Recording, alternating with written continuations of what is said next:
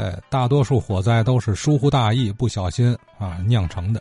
呃，可有是，可有的时候，这个也有的火灾，它是故意纵火。一九四零年的天津有这么一场大火，那可相当是，呃，轰动京门了。那就是中原公司的大楼起火了，这一下导致这家昔日繁盛无比、一度成为天津百货业之冠的大型商厦元气大伤。那么，关于这场大火的详细情况，很少听人讲。哎，比如说什么，因为什么事儿起的火呀？是安全事故啊，还是人为纵火呢？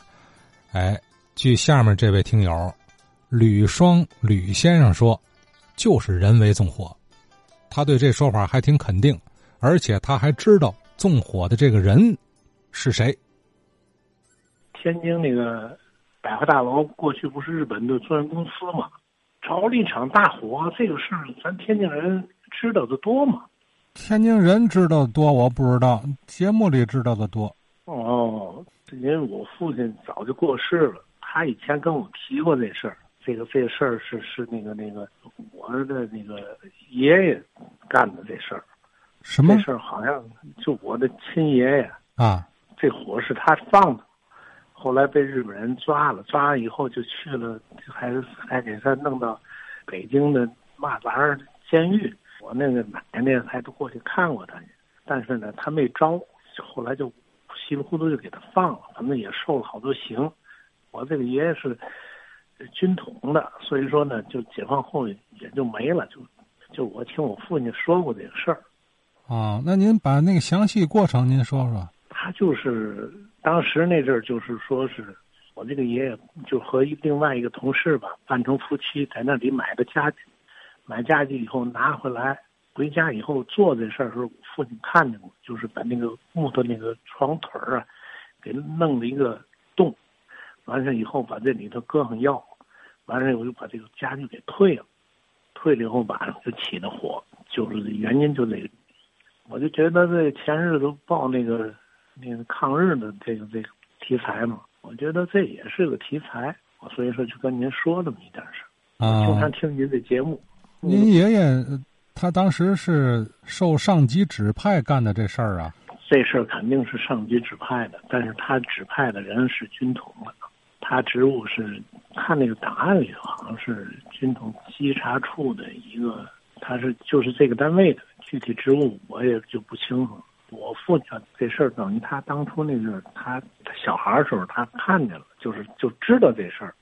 你看后来就给逮起来以后，去那个北京那监狱时候，我的老太太和领着我的奶奶到那看见，带我父亲去的。嗯，您爷爷名讳叫什么？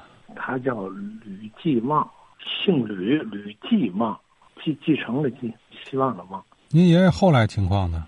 被镇压了，解放后那那他军统的，啊，所以说就我父亲就也一直没怎么提这个事儿，就反正他知道那阵儿哎抗日，他是河北人抗日逃的，逃完以后后来在那个南方那边，他们招去那培训就那培训班，从那儿回来以后他是从那个南方回来以后接触大员，他是天津的接触大员里头的一个。具体查档案，我不知道查出来查不出来了。就是关于放火的这段子事儿，这个事儿也好像那阵也是属于保密。我说要天津要有知道这细情的，可能一个是我们家这人，还有一个就是跟他一块干这事儿的那个女的，那个那是他假扮的夫妻，等于买家，完了又送回去了，就说就这个不要了，我给退回去了。啊，退货。哎，对他里头那个在腿上穿的桶里头搁着药。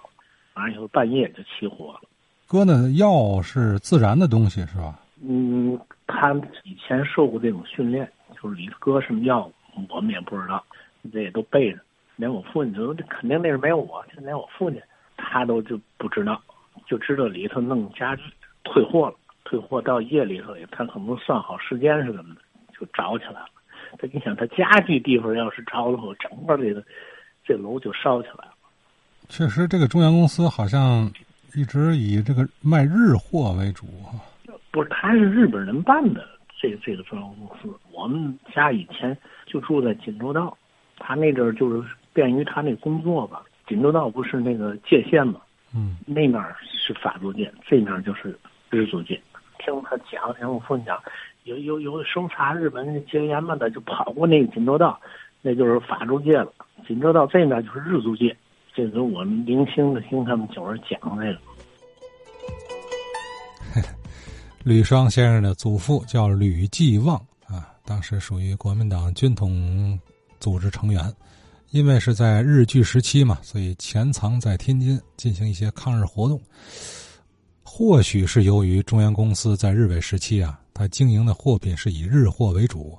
呃，刚才吕先生说是日本人干的这个中原公司，这倒不准确啊，这个确实是中国人干的。嗯，其实，在中原公司在日伪时期，它在社会上抵制日货的这个风潮之下，它这个经营已经日渐衰落了。呃，和一九二八年刚开业时没法比。哎，吕先生的祖父又给他来了把火啊，看你不火，着急，这下彻底火了。让你卖日货是吧？而且是用特务的这个专业的隐秘的手法实施的纵火，买来家具，在家具腿钻个眼儿，藏入某种特殊药粉，然后再退货。咱估计啊，不知道什么条件之下，够多长功夫吧？这这这自然啊，这么放的火。哎，你看这信息，我反正是头回听啊。当然，吕先生说了，这只是家族内部的口耳相传。哎，更多详情，咱希望。呃，有研究的听友老师啊，是不是能找到一九四零年中央公司大火案的一些历史调查情况，给我们再再详细说说？